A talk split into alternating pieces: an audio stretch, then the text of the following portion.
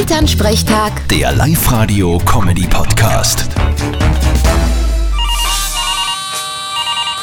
Hallo Mama. Grüß dich, Martin. Du, ich muss so viel lachen. Aha, das ist ja schön. Über was denn? Na, über die Frau da in Bayern.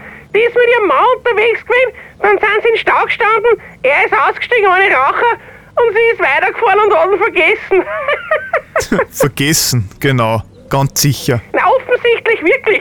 Der ist nicht aufgefallen, dass der nicht im Auto sitzt. Na, die müssen dann aber eine sehr gute Kommunikation haben, wenn sie das nicht gemerkt hat. Ja, die werden nicht viel reden miteinander.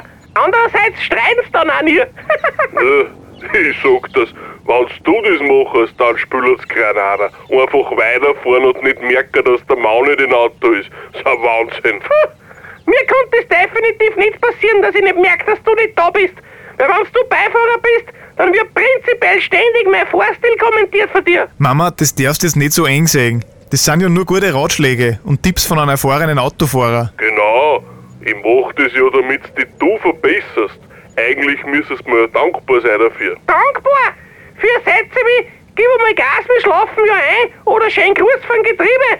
Das ist ja sehr hilfreich. Ja, ich mach's ja nur gut. Genau. Und außerdem steigt der Papa ja auch nicht zum Rauchen aus. Das hat er ja aufgehört. Vierte Mama. Ja, und seitdem hat er 15 Kilo zugenommen. Vierte Martin. Elternsprechtag. Der Live-Radio-Comedy-Podcast.